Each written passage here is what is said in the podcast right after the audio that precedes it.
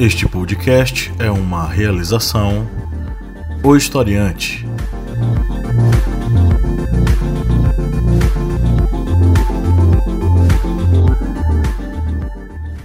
Olá, ouvintes, bem-vindos mais uma vez ao podcast do Historiante, o seu podcast sobre ciências humanas, toda semana aqui, ampliando seus horizontes e sua cabeça para os assuntos do Brasil e do mundo, com várias referências da história, da filosofia e da sociologia, com várias interfaces da cultura pop. Eu sou o professor Paulo Magalhães e nessa mesa maravilhosa estão aqui o Kleber Roberto. É, Jutos e Xelonal. A Lady Verônica. Oi. E o senhor Márcio Fabiano. Olá, boa semana a todos. Olha nós aqui outra vez. E Márcio vai, excepcionalmente hoje, Márcio vai abrir nosso podcast fazendo uma homenagem merecida, né? Isso. Queridos e queridas historiantes, nós hoje queremos, nós aqui, a equipe do Historiante, a gente quer dedicar esse programa, aliás, quer dedicar quer dedicar todos os outros programas a essa grande mulher brasileira chamada Fernanda Montenegro.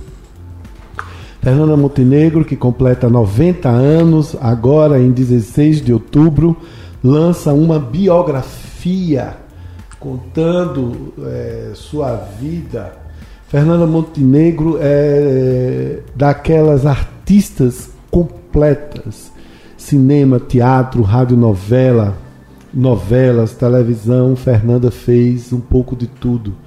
Além do que, porque nós brasileiros devemos reverenciar nossos artistas. Fernanda sempre foi uma personalidade ímpar, tem uma biografia irretocável, sempre trabalhando no ofício de artista. Ofício esse que está sendo tão atacado hoje, inclusive pelos, por alguns artistas sem noção. Então, nosso abraço, nosso desejo de que Fernanda continue sempre lúcida e sempre protagonista de muitas obras que nos emocionam e nos emocionaram e que ainda podem nos emocionar. Podcast O Historiante manda um grande abraço a Fernanda Montenegro. Você é nossa, você é brasileira, você é tudo de bom.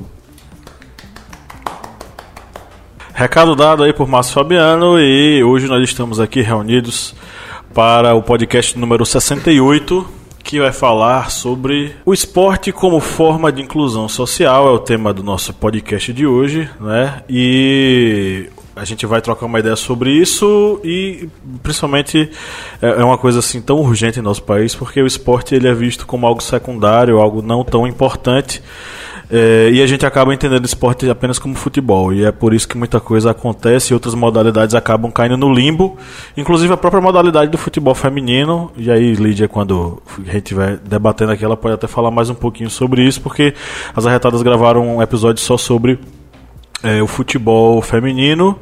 É, mas antes a gente entrar no, na, na, pauta, vamos para os recadinhos. É, se você nos ouve há um bom tempo e curte nosso material, seja um apoiador e participe do nosso grupo secreto com muito conteúdo exclusivo é, para você sobre filosofia, sociologia e atualidades.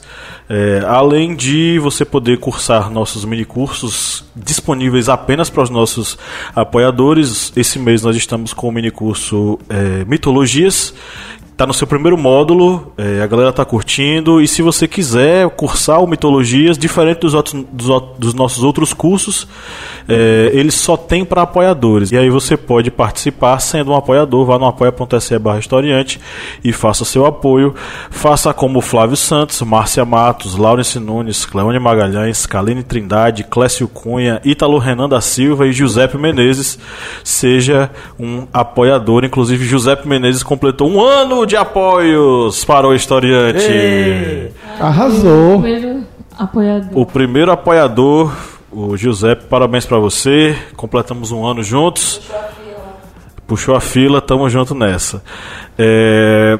Além disso, você tem várias outras recompensas, então considere ser um apoiador. Conheça a família historiante de podcasts Além desse podcast, O Historiante, você tem o correspondente de guerras, a voz que narra os principais conflitos no mundo, e você tem um podcast das arretadas com olhares e perspectivas femininas sobre assuntos sociais. É, baixe nosso aplicativo também na Play Store. Lá você vai ter um aplicativo é, com o nome Historiante. Tem gente que pergunta qual é o nome do aplicativo. O nome do aplicativo é Historiante, minha gente. Ia ser qual o nome? o nome é Historiante. Põe Historiante lá e você baixa nosso aplicativo na Play Store com muito conteúdo, aulas em áudio. Você vai ouvir as vozes maviosas de Márcio Fabiano, Lídia Verônica, Kleber Roberto, Pablo Magalhães. Todo mundo lá bonitinho, dando aula para você sobre vários assuntos ligados à história, filosofia, sociologia e atualidades. Você tem simulados, você tem cards de resumo e muita coisa para estudar lá. Então baixe nosso aplicativo e curta aí o nosso conteúdo exclusivo. Você quer ser nosso aluno? Você está afim de estudar? Nós podemos te ajudar. Vá no site ohistoriante.com.br. Além de vários textos maravilhosos que você vai poder ler, você ainda vai poder ter contato com a nossa plataforma de cursos online e você pode escolher o curso que você quiser estudar. A, a taxa de inscrição é de R$ 59,90 e você vai ter um curso fantástico, maravilhoso, com 30 horas de duração, com certificado acadêmico, feito com muito carinho para você, né, não, Kleber? Muito material de primeira, tanto para você que é aluno e esteja procurando mais conhecimento, como você também, professor, profissional da área da educação, ou você que esteja procurando mais conhecimentos, temos essa plataforma rica em informações. Isso aí. É, bom, terminando os recadinhos, vamos para a nossa pauta, tá? É, eu vou começar aqui com a leitura é, de um texto que está no blog Olhar Olímpico, da, da blogosfera da UOL, escrito pelo Demetrio Vecchioli. Essa matéria foi veiculada dia 26 de setembro desse ano. E o título dela diz o seguinte: Proposta de orçamento para 2020 corta 49% do investimento no esporte. E a matéria estampa uma foto do, do ilustríssimo presidente, o senhor Jair Messias Bolsonaro, mordendo uma medalha de ouro de uma jovem atleta, é, fingindo costume. Bom, sem um ministério para defender seus interesses, o esporte perde força no governo Jair Bolsonaro. Na proposta de lei orçamentária anual de 2020, enviada ao Congresso Nacional, o presidente propõe que o investimento no esporte seja de 220 milhões de reais, praticamente metade dos 431 milhões que propôs Michel Temer na LOA de 2019. Na comparação com o último ciclo olímpico, o corte de investimentos é ainda maior, excluindo os gastos relativos ao legado olímpico. A redução do investimento na comparação com 2016 é de 74%, ainda sem levar em consideração a correção monetária. Neste levantamento são considerados apenas os gastos com atividades, como Bolsa Atleta e a Rede Nacional de Treinamento, e projetos, implementação de infraestrutura, incluindo de lazer. Não são computadas as defesas operacionais do Ministério, como transferências constitucionais, folha salarial e administração geral, que agora fazem parte de uma uma pasta maior e mais ampla da cidadania. É, menos dinheiro em todas, as, em todas as áreas. Na rubrica destinada à preparação de atletas e capacitação de profissionais para o esporte de alto rendimento, o orçamento que já foi de 105 milhões em 2016 sofreu drástica redução ainda com Temer e agora é de apenas 3 milhões. O mesmo vale para a preparação de seleções para a representação do Brasil, rubrica que caiu de 40 milhões em 2017 para 1 milhão este ano. Isso significa que caso o orçamento seja aprovado assim, todo o esporte de alto rendimento terá 4 milhões do governo federal para se capacitar e se preparar no ano dos Jogos Olímpicos de Tóquio. Em 2016, ano da Olimpíada, foram 241 milhões. Gente, de 241 milhões tá para 4 milhões. Como já se sabe desde a gestão Temer, nós estamos passando por um processo de cortes drásticos, mas não são cortes drásticos em despesas desnecessárias, são cortes gastos em atividades necessárias para a manutenção do nosso país do ponto de vista cultural, educacional e agora que a gente está vendo do ponto de vista esportivo. É, e isso a gente está falando da questão institucional a nível federal. A gente nem está falando das esferas estaduais e sobre o impacto que essa gestão tem sobre o esporte. Mas o certo é dizer que o seguinte: o esporte, que em muitos casos se torna um meio para uma ressocialização, uma espécie de fuga dos jovens de determinadas realidades extremamente difíceis e terríveis, é, até esse meio de comunicação ele está sendo cortado, até esse meio de ascensão social está sendo cortado. Eu não estou falando do cara virar multimilionário, não. É da pessoa ter o mínimo de possibilidade de treinar um esporte e poder representar o país dentro desse esporte. Então a questão é a seguinte: o quanto desse esporte e o quanto esse esporte ele é fundamental para a ressocialização e para o crescimento de várias pessoas e como o corte de gastos sobre ele vai acabar influenciando, inclusive na no impacto na sociedade e essa sociedade tendo que ser reorganizada dentro dessa realidade assim tão difícil, tão complicada. Abro a palavra aí para os meus colegas se manifestarem. Quando nós falamos em esportes, vamos sempre lembrar que as, os esportes são uma forma tanto de inserir os jovens em modalidades esportivas que sejam atrativas para eles, quando também lembramos que esse jovem ele não vai ter esse tempo ocioso para ser muitas vezes cooptado por uma coisa errada, como por exemplo o tráfico é, alguma coisa que seja ilegal. Ele vai estar utilizando esse tempo ocioso, esse tempo fora da escola para treinar em uma modalidade esportiva. Quando nós falamos desse esporte de alto rendimento, sempre vamos ter em mente, por exemplo, africanos em maratonas, os Estados Unidos conquistando todas as medalhas, disputando com a China mas muitas vezes esquecemos que o atleta, até chegar em, nesse esporte de alto nível, ele passou por várias etapas. E muitas vezes é aquelas etapas em que ele está ali no nível escolar, ele está dependendo, por exemplo, de um patrocínio estatal, de um patrocínio de alguma entidade para conseguir treinar nesse nível amador até chegar em um nível profissional e depois nesse alto nível, por exemplo, nível olímpico. O esporte ele tem essa vantagem dessa atração desses jovens e é tanto jovens que não vão ter tempo ocioso para é, fazer alguma coisa errada Pois existe até uma frasezinha, um ditado popular que diz é, cabeça, vazia, é, cabeça vazia, oficina para o diabo. Ele não vai ter essa cabeça vazia para isso. Ele vai ter a cabeça ocupada com aquele esporte, com aquela atividade. E isso não vale apenas para esses jovens que estejam é, em um nível ainda amador e precisem de, por exemplo, investimento. Nós também devemos lembrar que o esporte ele serve tanto para a integração de pessoas que têm suas condições físicas é, plenas, como também o para-esporte. Esse esporte que é praticado por pessoas que têm algum, é, alguma deficiência física ou é, mental, esse esporte também ele serve como forma de inserir essas pessoas na sociedade pois muitas pessoas que acabam tendo uma um acidente, uma lesão, acabam muitas vezes sendo colocado, digamos, em uma bolha pela própria família. E essa bolha acaba sendo rompida quando esse jovem ele vai praticar um esporte, ele vai ter aquela rotina de não ficar em casa nessa bolha familiar, devido a esse problema físico, ele vai passar a treinar em, uma, em um centro de treinamento, em uma escola, em um ginásio.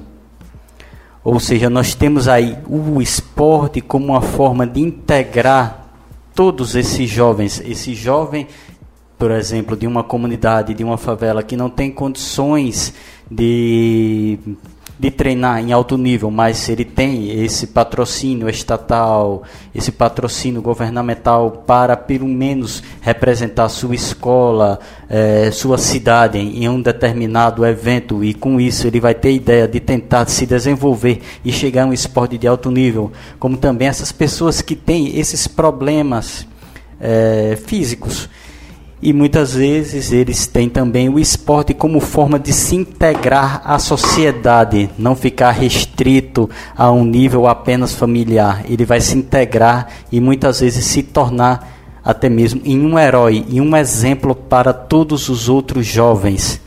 O esporte ele tem toda essa vantagem.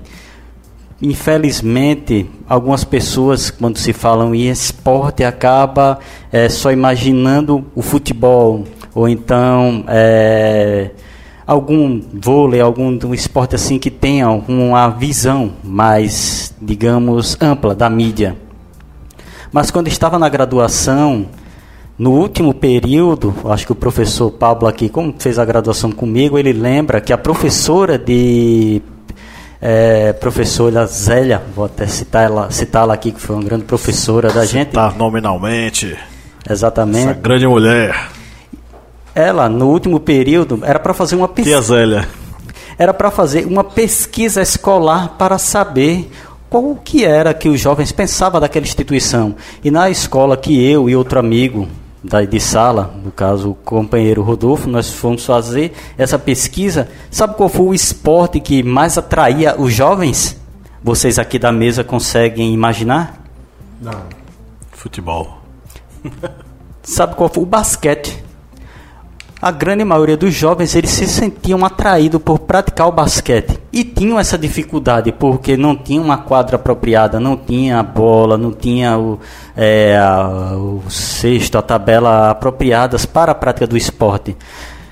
E então nós vemos que o jovem, ele muitas vezes ele está atraído por praticar esse esporte, por praticar uma modalidade esportiva, mas muitas vezes a condição faz com que ele não consiga realizar esse desejo.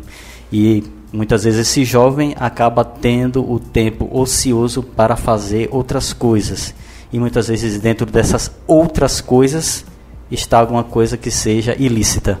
Desde que nós decidimos por esse tema, eu venho pensando em tanta coisa primeiro lugar, eu não sou um praticante de esportes, mas eu sou um grande defensor dos praticantes e do acesso ao esporte. Eu queria, eu vou, eu vou pontuar meu pensamento trazendo alguns exemplos. Em primeiro lugar, durante muitos anos o futebol foi um canal de ascensão para muitos jogadores que ficaram ricos, subiram, ah, subiram na vida, como se dizia antigamente, né? Com o Pelé liderando aí esse esse grupo de jogadores que tiveram sucesso financeiro e souberam ah, se equilibrar e até hoje mantém, né? Sua fama, sua fortuna, sua influência nesse esporte tão apaixonado, pelo, pelos quais o brasileiro é tão apaixonado. Mas é sempre bom lembrar que nós temos também o caso dos que não, dos que não venceram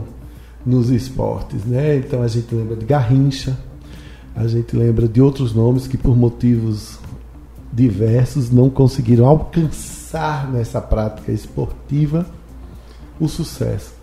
Quero, eu, eu fico pensando sobre Marta, essa esportista espetacular, essa alagoana que após atingir, se eu não me engano, foi seis vezes escolhida a melhor jogadora do mundo e que hoje está começando a inici, está iniciando um, um projeto uh, de apoio a, a, crianças, a crianças mais carentes lá na, em Alagoas, no interior, na terra dela.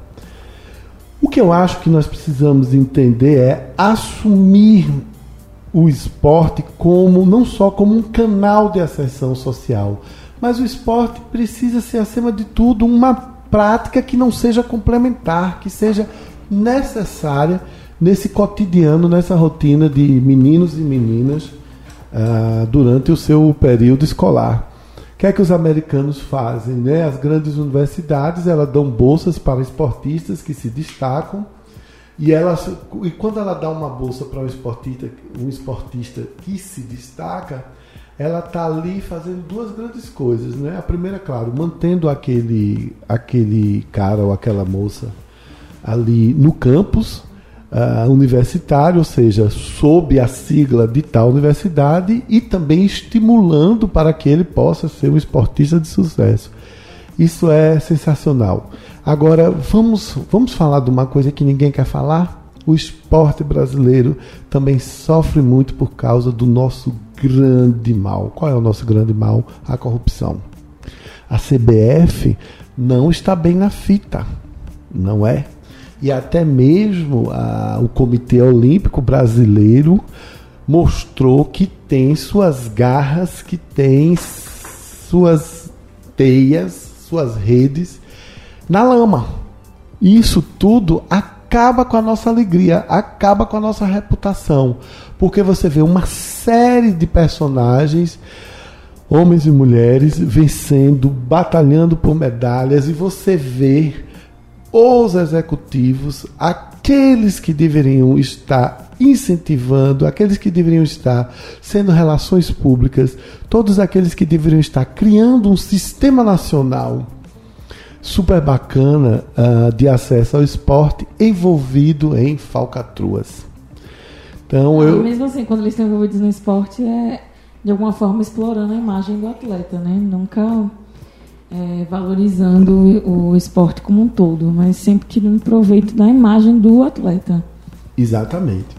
Então eu queria finalizar isso para que você, historiante, tenha, historiante, possa ter duas reflexões. A primeira é: o esporte tem que necessariamente ser um acesso de inclusão social. Quando a gente coloca essa conta para o esporte, é porque nós não estamos fazendo o nosso dever de casa em relação ao que nós devemos fazer com educação, com saúde, com moradia. Porque você ficar admirando fulano ou ciclano que ganhou na vida, que está ganhando 10 milhões, 5 milhões de euros na Europa, muito bem, ele tem o mérito dele. Mas existem 5 mil, 10 mil, 30 mil nos campinhos de várzea do Brasil inteiro e em outras quadras esportivas que não estão tendo acesso nenhum. Então eu acho que esse acesso deveria ser mais equilibrado. E a outra coisa que eu gostaria que vocês refletissem é qual é o real papel dos governos, né, federal, estadual e municipal, na construção de uma rotina, de uma prática esportiva que realmente faça com que todos sejam beneficiados. A Constituição ela, é- ela é bem clara, né? Que o poder público ele favorecerá. Não existe nenhum tipo de, de flexibilidade no, nos artigos eh, relacionados ao desporto que ele fica totalmente eh, sob responsabilidade da sociedade e pronto. É, o, espor, o desporto no, na Constituição Federal ele é uma forma de promover a justiça social, né? A, a política social, no caso. E, e enfim, é, o que esse governo faz, está fazendo, além de passar por cima da Constituição, é tentando dobrá-la de qualquer forma, especialmente no que tange a- as políticas públicas, né? E se o esporte já vinha sofrendo qualquer tipo de retaliação ou desprezo, agora mais ainda, né? Com esses cortes, é, a- a- o esporte está apenas é, sofrendo os efeitos colaterais desse atual governo, que cortou várias políticas públicas é, e não não desmerecendo o desporto, né? O esporte, enfim, é, o lazer, hum, a saúde também foi sofreu, né? É, e outros, a educação, né? E o desporto está é, intrínseco, né? Na nossa na nossa educação, inclusive é, faz parte do, da matéria escolar, né? A educação física. Por quê? Existe um reconhecimento no, no, no esporte, né? De que ele, ele é fundamental no desenvolvimento social, psicológico, físico, né? E, enfim, é, esse governo ele, ele desrespeita a Constituição e ele está é, a qualquer fazendo né, a qualquer custo é, desprezo às políticas é, sociais que, que a Constituição defende. E o desporto é claro, o poder público deve é, prom- é, promover o, o, o lazer como política social, né? E, e antigamente, né, que a gente via é que o, o esporte era tido muito como lazer, né? E os nossos atletas, com tanto sufoco, é que foi dando essa visibilidade do profissionalismo no esporte, né? E ainda assim, eles falam claramente o, o aquele baiano que ganhou na, na regata, regata que fala? A canoagem? Na cano, é, uma cano, é tipo canoagem, na regata, canoagem. que eles chamam, né? É, ele ganhou, ele é um militante né? No esporte, não só no esporte que ele pratica, mas ele é um atleta militante porque ele denuncia essa falta de assistência do governo. E muitos outros que às vezes se calam para não perder o pouco que tem, né? É, fica aí correndo atrás de patrocínios. E, enfim, é, existe um total desrespeito com os atletas. E, e indiretamente isso afeta a sociedade por um todo, porque a gente poderia procurar no esporte a cura por muito, muitos problemas, inclusive o social, né? O, o esporte, ele, ele não vê classe, né? Social. Então, quando está lá em campo, você, você não vai imaginar que aquele menino é favelado, aquele outro é mais rico, você acaba descobrindo, mas no esporte não existe classe social. Tá todo mundo exercendo sua função de uma forma coletiva. Assim, você tem aquela, aquela consciência de grupo, né? Você aprende a, a, a ser, como eu posso, disciplinado de forma igual. É, não, hoje em dia existe mais estrelismo, né, no futebol, mas o esporte ele lhe ensina várias formas de se conviver em sociedade. Então é muito importante. E o esporte ele aproxima as classes e o esporte ele ele traz, né, para a sociedade como um todo nessa, nessa visão de, de não haver é, diferenças sociais, é, o esporte ele une de forma a, a balancear, né, é, as desigualdades que a sociedade naturalmente foi adquirindo. Então, esse governo ele, ele, ele está atacando diretamente a Constituição sobre aquilo que garante as políticas públicas sociais. E o esporte vai estar tá sofrendo igualmente, como todos os outros setores que visam a política social como uma forma de, de equilibrar a desigualdade no Brasil. Passando a limpo. Vamos ver se as pessoas aqui dessa bancada estão por dentro das notícias. Já está todo mundo aqui pescando alguma coisa aqui no Google. Vamos lá. Projeto de lei quer proibir trans no esporte e gera reação. Verdadeiro. Eu acho que é verdadeiro. Do jeito que as coisas estão aqui, Estão querendo, estão querendo, inclusive, barrar que é, aquela. É, projeto de lei proíbe moça, trans no esporte e gera reação. É, que tem aqua, toda aquela coisa daquela jogadora de vôlei. Ah, projeto de lei? Isso. Sim, acredito. E para ver como nós estamos vivendo um momento de, digamos, loucura política. Na verdade, porque existe uma histeria, né, na, é. na ideologia do atual governo. É que nenhum deles é, bate né, com a atual realidade do, da sociedade. É uma notícia que é verdadeira, ela está aqui mais recentemente foi postada aqui no jcnet.com.br, é, na área política. Projeto de lei proíbe trans no esporte e gera reação.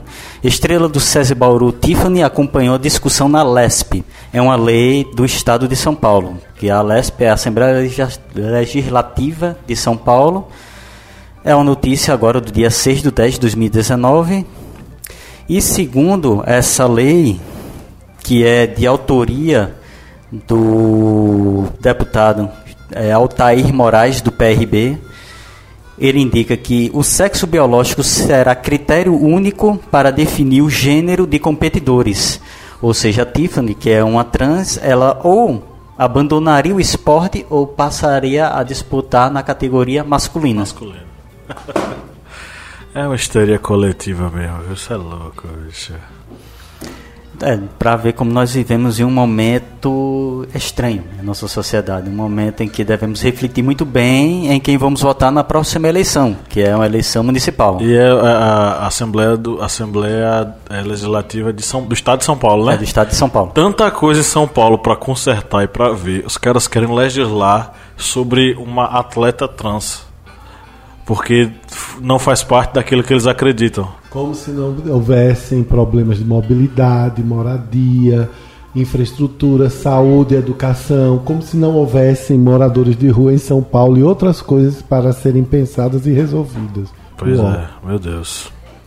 E, de, e nessa roda aqui nós esquecemos também de citar o seguinte: o esportes, os esportes eletrônicos, que é também uma forma de inclusão das pessoas que, digamos, não têm o biotipo de atleta. Eu mesmo, se fosse disputar alguma, alguma modalidade esportiva, seria sentado com o controle na mão, porque eu não tenho um biotipo de jogador de futebol, de corredor, de maratonista, de nada. E o esportes já é considerado uma forma de integrar essas pessoas que não têm esse biotipo de atleta, porque tem a modalidade mais amadora e a pessoa pode evoluir para um nível âmbito nacional e pode chegar até no esporte também que é considerado de alto nível, que é aquele nível de mundiais, de Olimpíadas. Já o e-sports, ele já é considerado como um fator de inclusão social, tanto de pessoas que não têm esse biotipo de um atleta para disputar competições esportivas, como também de inclusão de pessoas que sofreram preconceitos por causa da sua orientação sexual, por exemplo. Algumas pessoas ainda têm essa certa crítica com o esportes devido, muitas vezes, o custo inicial para se ter, por exemplo, um videogame, ou então ter os patrocínios, ter o treinamento que muitos é, competidores de esportes passam até 12 horas por dia treinando. E para chegar até esse esporte de alto nível tem que passar muito tempo. Mas também devemos lembrar que um jogador de futebol não é atualmente mais escolhido nos campos de várzea, como se fazia 20, 30 anos atrás. Eles vão sair das escolinhas e essas escolinhas cobram mensalidades.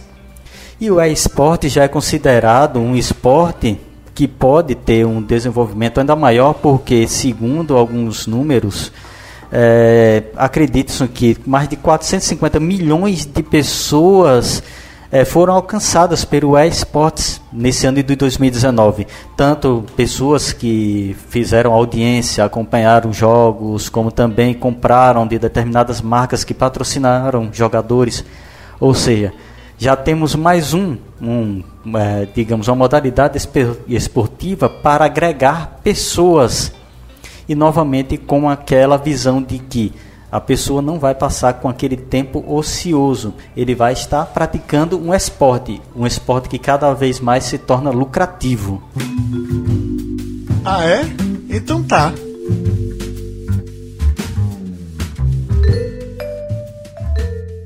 Ok, vamos agora para as nossas interações com os ouvintes. Vamos aqui para a interação que recebemos aqui em nossos stories. As pessoas interagiram e nós vamos ler aqui os comentários. Esse primeiro comentário vai ser de Paulo Campos de Souza. Ele respondeu o nosso questionamento no History e ele disse que segundo a, o que foi comentado, esporte como forma de inclusão social, ele comentou descobrir novos talentos. E Paulo Campos, isso é muito interessante, o esporte como forma de inclusão social nessa descoberta de novos talentos. Tanto na descoberta desses novos talentos para terem é, um desenvolvimento maior para nível nacional ou até alto nível, nível olímpico, nível de mundial, porque isso daí também se torna naquele exemplo para outros jovens também fazerem o mesmo percurso que aquele ídolo, que aquela pessoa que conseguiu é, chegar a um nível olímpico, uma medalha olímpica, ou disputar um mundial, ou ter uma conquista. Não falo apenas do, do futebol, mas também de outras modalidades esportivas, atletismo, natação, vôlei, basquete, ou seja, uma gama muito ampla. E dessa gama ampla de esportes nós podemos ter esses que, entre aspas, são os heróis nacionais. E esses heróis eles acabam sendo exemplo para outros jovens também entrarem no esporte. Cabe, logicamente, patrocínio, apoio, muitas vezes apoio governamental de municípios, estados, apoio federal ou até mesmo de patrocínios particulares esses patrocínios particulares que acabam muitas vezes visando mais os atletas já de alto nível, mas que é também um fator importante para que essa pessoa que esteja num esporte de alto nível tenha visibilidade na mídia e a partir do momento em que ele tem visibilidade na mídia, ele se torna exemplo para outros jovens entrarem no esporte. Eu vou juntar aqui dois comentários que interagiram conosco, que é o Ricardo Moraes e o Antônio Carlos Ramão. O Antônio Carlos Ramão ele diz: o esporte é o maior meio de socialização. E o Rico Moraes 67 diz o seguinte: nesse Brasil tão carente de oportunidades para a maioria, o esporte dá esperança, forma caráter, ensina um convívio de forma saudável. Acho que tanto Antônio Carlos como o Rico, em primeiro lugar, queremos agradecer pela participação bacana de vocês aí. Eles assinam embaixo de uma. Tá aí uma coisa boa que a gente tem no Brasil, não é, minha gente? A gente percebe que a gente gosta muito de torcer. A gente quer ver nossos atletas uh, vencendo, a gente quer ver, a gente quer ver a seleção ganhando, a gente quer ver a Marta sendo celebrada e ganhando prêmio. Eu acho que acima de tudo o esporte dá esse sentimento de nacionalidade bacana. E nesses momentos tão difíceis, uh, talvez seja o momento da gente resgatar isso, que é muito bom ser brasileiro, que é muito bom estar no campinho, na quadra, na arquibancada, em qualquer lugar, torcendo pelos nossos atletas. Vocês dois têm razão e mais uma vez obrigado pela participação. Arroba GLDN. Vocês viram? Esse? Foi nos comentários. Ela fala a socialização e a assimilação de códigos e regras da sociedade e ou de grupos diversos. Se eu não passo por esse processo, eu não me integro. E aí eu concordo plenamente com ela. É, é, é o esporte ele colabora nas formações do cidadão, né? É, ele, ele, ele, quanto à atividade social, ele, ele desenvolve princípios, valores, é, comportamentos éticos, além de provocar uma uma intensa interação social e uma consciência de coletividade, né? Então o esporte ele é um meio de civilização, digamos assim. Então eu, eu achei interessante ela falar é, disso, a Mari. Deixa eu voltar aqui. Arroba Mari, Mariluce, GLDN. E seria interessante falar isso da socialização e assimilação de códigos e regras de sociedade.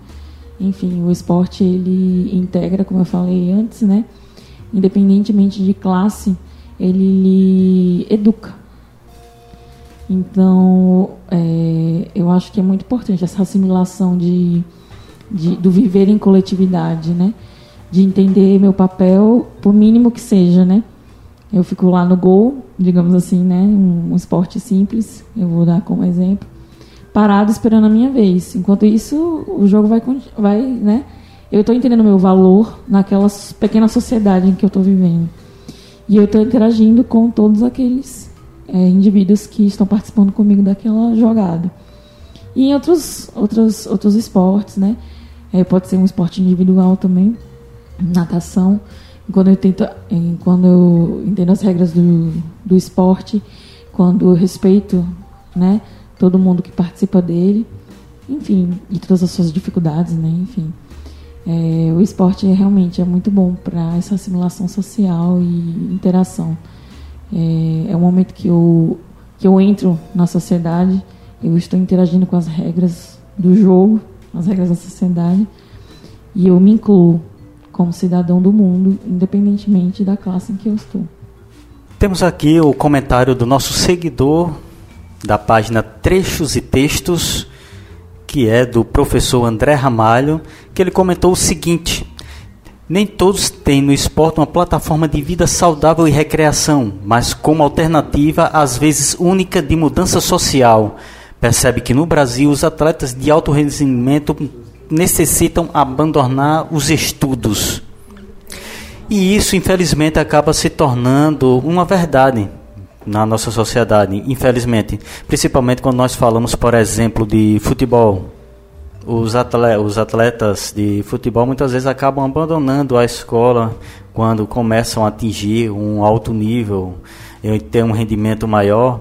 Alguns, alguns jogadores, por exemplo, eles conseguem conciliar carreira esportiva com os estudos, Mas no Brasil, em que muitas vezes essa necessidade esportiva nunca é acompanhada de um investimento de patrocínios que consigam fazer com que esse atleta ele consiga estudar, treinar e ter esse patrocínio suficiente para que ele consiga competir, muitas vezes esses esportistas eles acabam abandonando a escola para ter apenas nessa vida esportiva uma forma de tentar ter esse rendimento. É algo, por exemplo, que não ocorre no, por exemplo, futebol americano.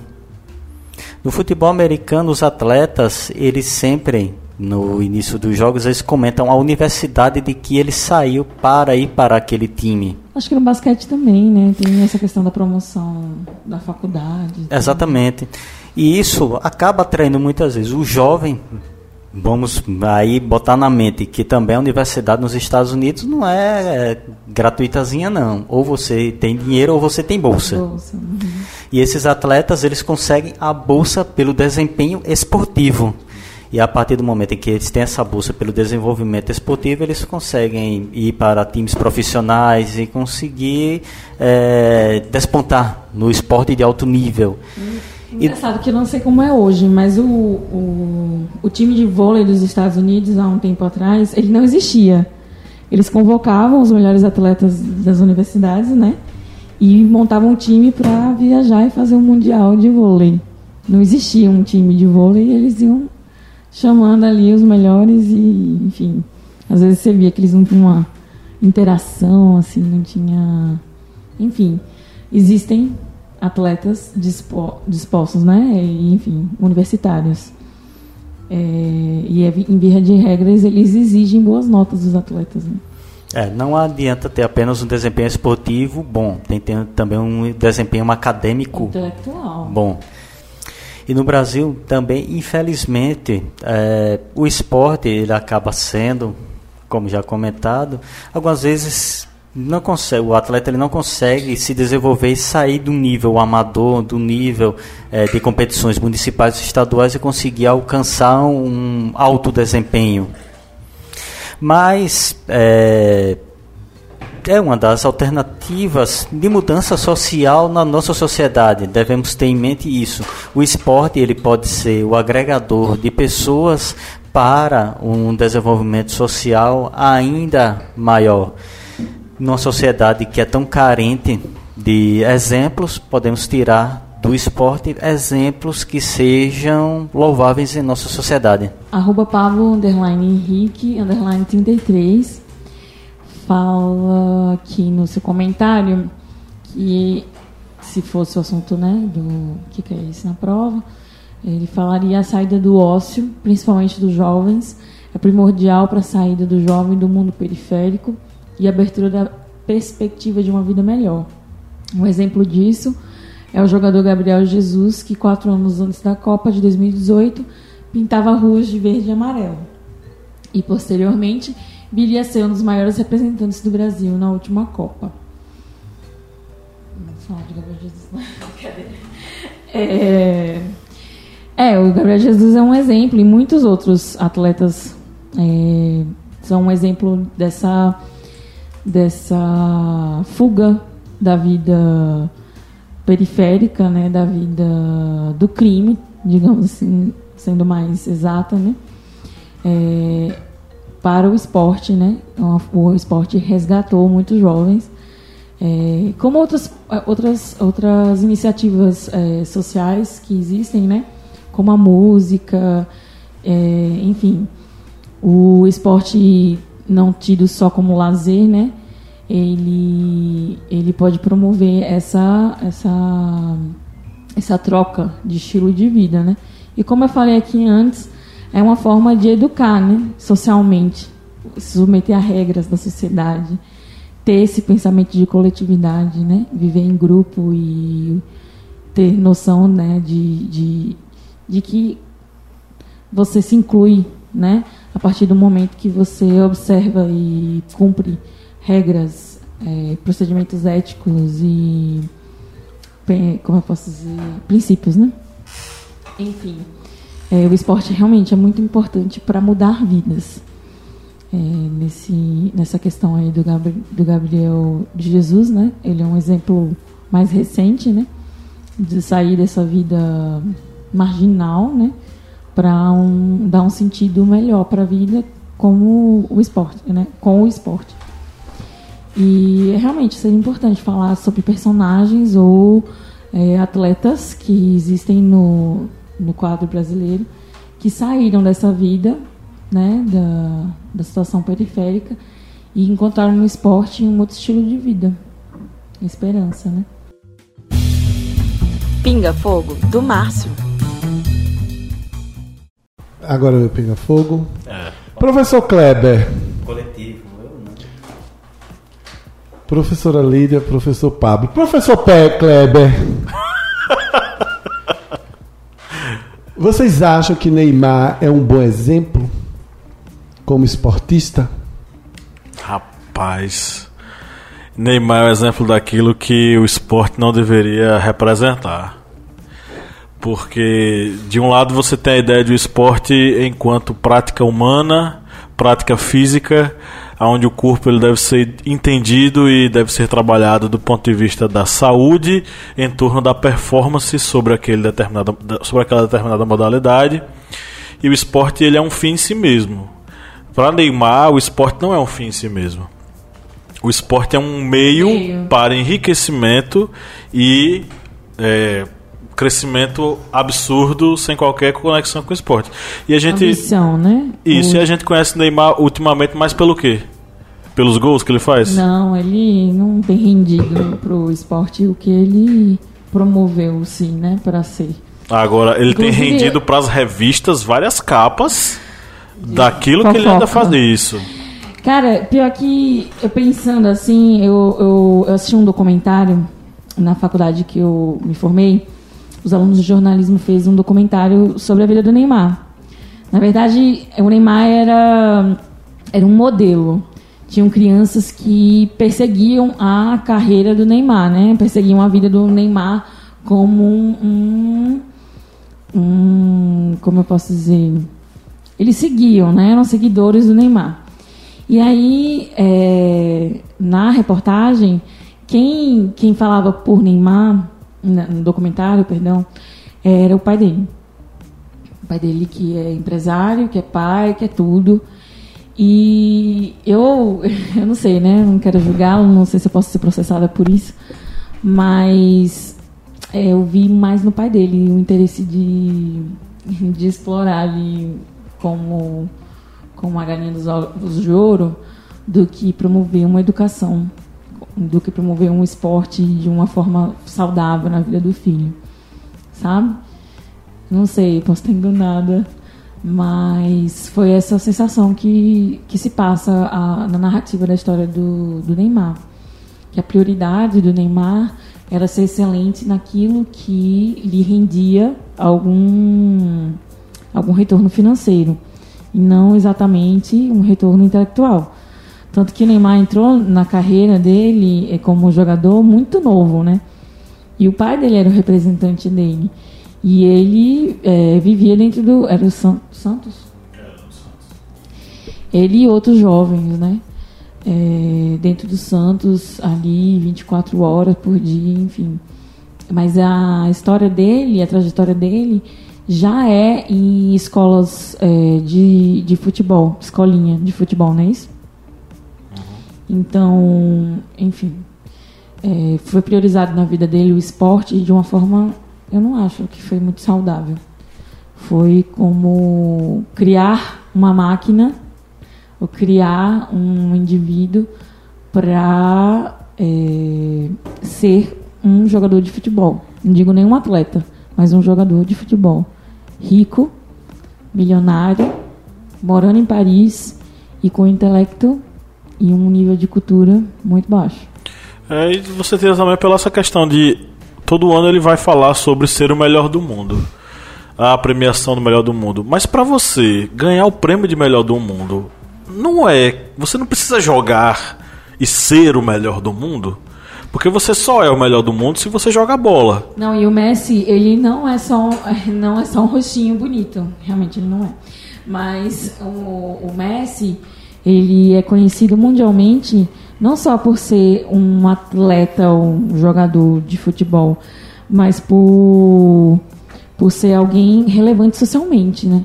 Ele construiu um hospital de câncer né, infantil no, em Paris, na França. Mas eu acho que ele tem muitos, E- muitas e outros- iniciativas outros do projetos e tudo mais. Ou seja, ele tem uma relevância social, porque ele entendeu é, o seu papel né, na, na, na sociedade. Ele como atleta, enfim, como o esporte pode ter mudado a vida dele. Pode não, mudou a vida dele. Então ele, ele leva para a sociedade onde ele vive é, importância, né? Ele é relevante socialmente. E ele é o melhor jogador do mundo, mas ele é um homem admirável, certo? É, ele, não se, ele, não, ele não se limitou à função dele. Ele se limitou a ser, hum, enfim, como eu já falei, relevante socialmente. Bem, com relação a Neymar, estou até aqui com a notícia de 2010. Eu vou comentar essa notícia aqui de 2010 e vou fazer minha explanação. É, Neymar, Robinho e Ganso e outros jogadores se recusam a entrar em casa de caridade santista. É, os jogadores do Santos se envolveram em uma polêmica nesta quinta-feira, 1 de abril de 2010. Essa notícia está no site vírgula.com.br. É, durante uma ação de caridade do time, Robinho, Neymar, Léo, Marquinhos, André, Ganso e Roberto Brum, entre outros, se recusaram a entrar na casa espírita Lar Mensageiro da Luz, que abriga crianças, adolescentes e adultos portadores de paralisia cerebral e demais limitações. No final aqui da reportagem, é, um dos motivos alegados para os atletas não entrarem no lar espírita é que são da religião evangélica.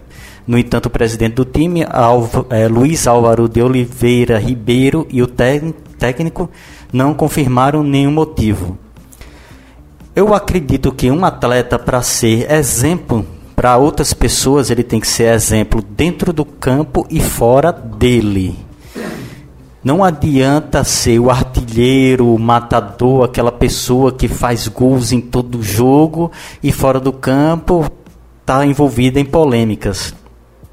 Como o craque Neto, ele disse, Neymar, ele não é jogador, ele é celebridade. Ele, infelizmente, ele tinha realmente tudo para ser um exemplo fora e dentro do campo. Potencial esportivo, isso ele tem. Isso não dá para negar que ele ah, é um, jogador mediano ruim. Não, Neymar, ele realmente é craque. Só que infelizmente a carreira dele seguiu por um caminho que não era para seguir, infelizmente.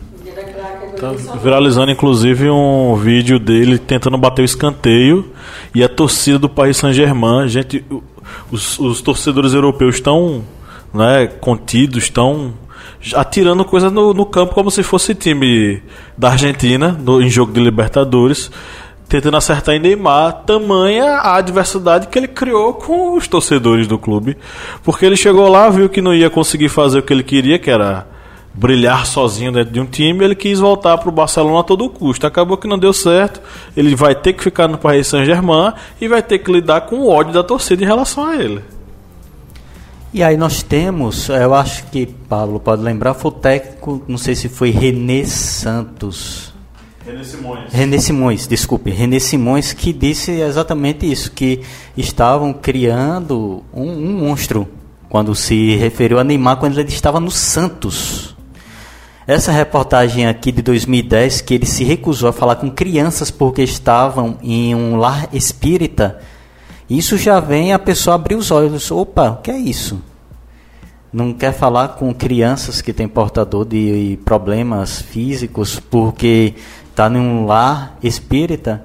Mas qual é o exemplo que ele é de evangélico? Nenhum. Não há exemplo nenhum isso, a não ser de uma intolerância rústica, imbecil. Quando nós vemos outros atletas de outros países no mundo, certo? Servindo de exemplos para as suas comunidades. É lamentável que isso aconteça. Aliás, eu faço até um questionamento: onde está Jesus nisso?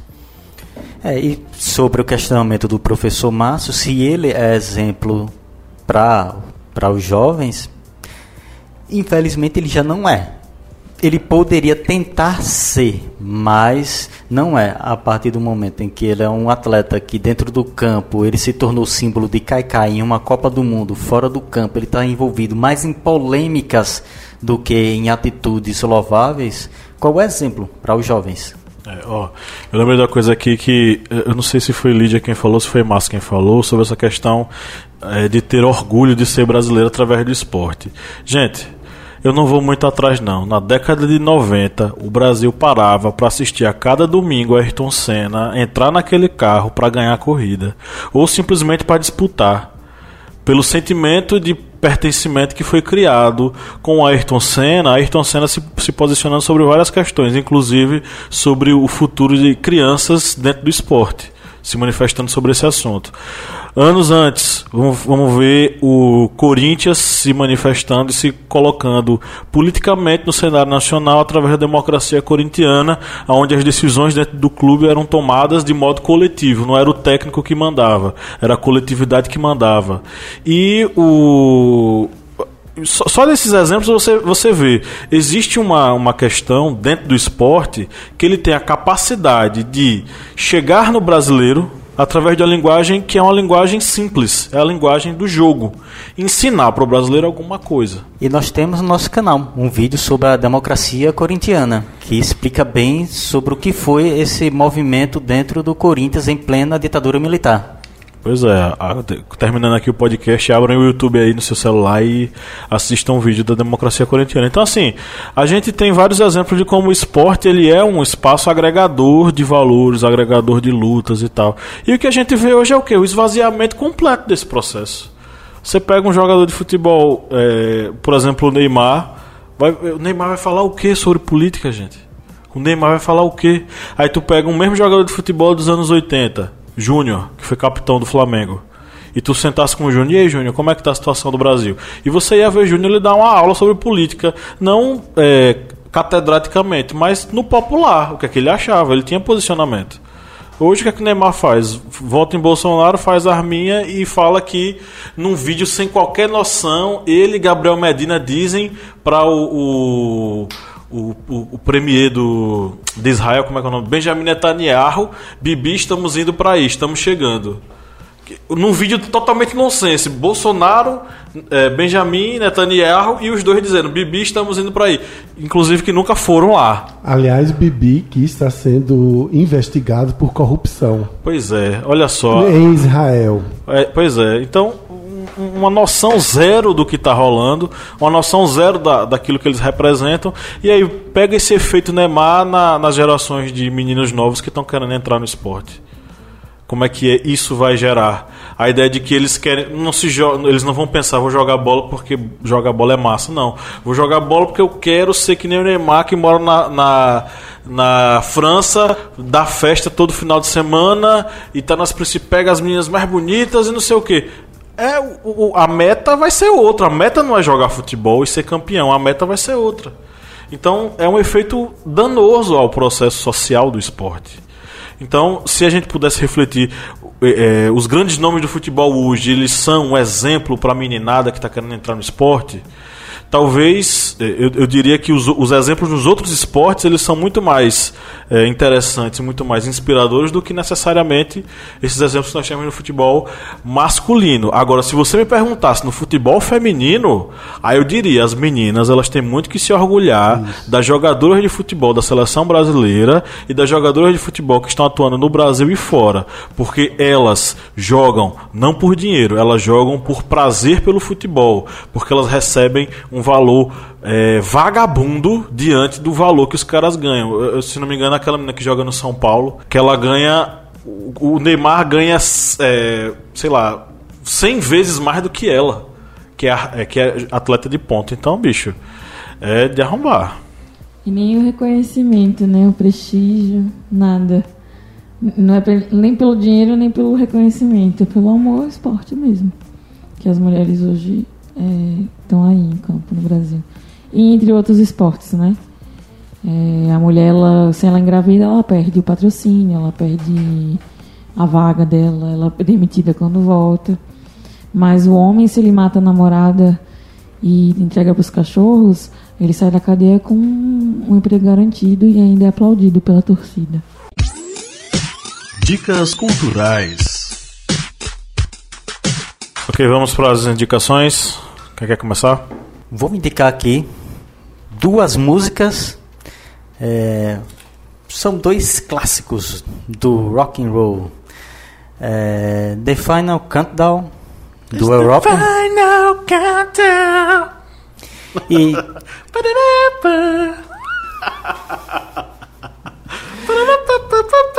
e vamos ter acompanhamento sonoro também da música We Are the Champions We are the champions, my friends. do Queen. Essas são as duas dicas sonoras e vou indicar também um filme. É o filme que já vai fazer aí 10 anos, é, Um Sonho Possível, que é estrelado por Sandra Bullock, que retrata a história de um jogador de fut- um rapaz que deseja ser jogador de futebol e recebe o apoio necessário para conseguir alcançar esse sonho. É um filme muito bom, excelente, vale a pena curtir.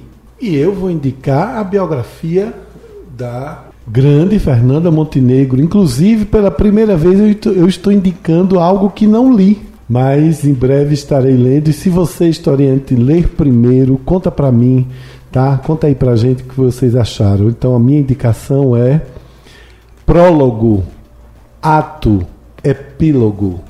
A biografia Memórias de Fernanda Montenegro. Ok, Márcio que veio homenagear Fernanda nesse episódio. Bom, eu quero sugerir é, uma coisa é, que acho que Lídia vai compartilhar comigo, que é um trabalho da nossa colega aqui é, de podcast das arretadas e, consequentemente, nossa colega do historiante, que é a Jaiane Rodrigues.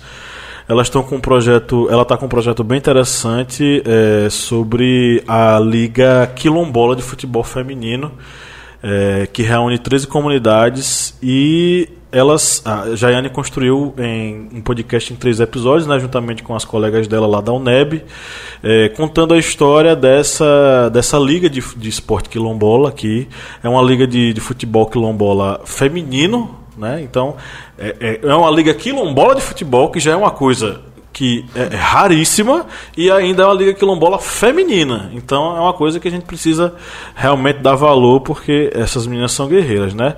Esse trabalho foi orientado, Márcio Fabiano, pela nossa colega Tereza Leonel. é, e elas foram é, expor o trabalho lá na Expocom em São Luís do Maranhão. Né, Lídia? É, Jaiane estava por lá, postou umas fotos, né? Sobre o...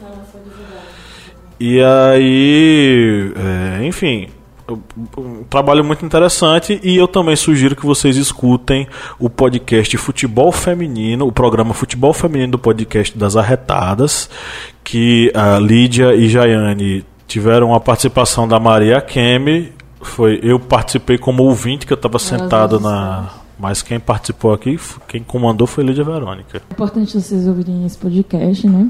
Ela fala sobre o projeto dela e de outra colega.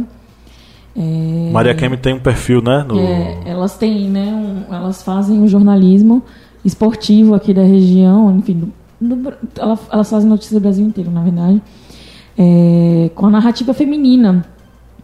Não é só sobre mulheres é, né, no futebol, mas sobre jornalistas femininas, mulheres fazendo é, jornalismo sobre esporte, que é muito difícil de ver é, no Brasil inteiro, né? E especialmente aqui na região. Então são mulheres falando, é, trazendo notícias sobre esporte. Eu acho bem legal a iniciativa. E, enfim, força aí e tamo juntos. Juntas. E escutem mesmo, gente. Terminou esse podcast aqui, esse episódio aqui. Vá ouvir o, o podcast das Arretadas com esse episódio massa sobre futebol feminino. A outra indicação que eu queria falar era sobre um filme chamado Duelo de Titãs. Ele é um filme já antigo com o Denzel Washington. É, é um filme que mostra como o esporte ele tem um poder agregador, porque a história se passa numa, no- nos Estados Unidos nos anos 60 e 70, no processo de inclusão racial nas escolas escolas.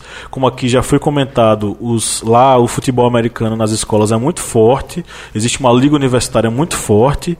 É, alunos eles recebem bolsas para só é, jogar o, o, praticar o esporte e é, esse filme mostra como essa inclusão racial ela teve que ser trabalhada ali por um técnico negro que era o Denzel Washington e um técnico branco, esqueci o nome do ator agora, é, que eles vão ter que integrar um time de futebol com meninos negros e brancos no meio da tensão racial, numa cidade extremamente conservadora e que é, odeia, repudia essa coisa da integração. Então, é um filme fantástico e que mostra o esporte tanto enquanto integrador socialmente, quanto é, reflexo político e social histórico de uma sociedade como a norte-americana. Eu vou indicar o filme Invictus. É do contando a trajetória do Nelson Mandela é, no ano de 1995 na tentativa de unir o, o país que né que que um, há um tempo foi separado pelo apartheid né por questões raciais. E aí o rugby entra é, né como o esporte é, que talvez possa unir a plateia né que é o que acontece também. O esporte ele não só para quem pratica mas para quem o assiste e o que eu falei no podcast inteiro, essa questão do que o, o esporte ele não vê classe social. E em um estádio de futebol, por exemplo, e nesse caso o do rugby, é, toda uma população negra e branca estava misturada, pessoas ricas e pobres estavam ali torcendo pelo mesmo lado. Então o esporte é bom, né? Também é, faz essa faz essa união social, né? Esse pensamento de coletividade para quem assiste também. E é isso que o filme traz, é, essa aposta que o Nelson Mandela faz no time de rugby do ano de 1995 para unir a população né, e vir a torcer pelo, pelo time é, deles. E aí consegue, né? É, por mais que seja só por aquele período, ou dentro de um estádio, ou, enfim, eles estavam olhando é, de uma forma, eles se olham, né, de uma forma mais é, sem pensar nas cores, né? Eu sou negro, você é branco, mas como uma nação torcendo pela sua nação, enfim. É muito, muito bonito, é muito bem feito, é com Morgan Freeman e outros, é, Matt Damon também, ele é o capitão do time de rugby. Eu acho um filme muito bonito é, e muito, muito interessante de ver, né? É, a visão do africano, é, do africano do sul, né, é, em relação ao apartheid e como os negros se portavam, né, também em relação ao apartheid. Ok, chegamos ao final de mais uma gravação de podcast aqui. Foi um prazer enorme estar com todos vocês. Lembrando que se você quiser entrar em contato conosco, vá nas nossas mídias sociais. Coloca lá o Historiante, tanto no Instagram quanto no Facebook você vai nos encontrar e também no YouTube, lá na TV Historiante, com vídeos bem bacanas para aprimorar os seus estudos. Nós ficamos por aqui. Um grande abraço e no 3 vamos dar tchau. Um, dois, três. Tchau. Tchau. tchau. CR7 é melhor que Messi.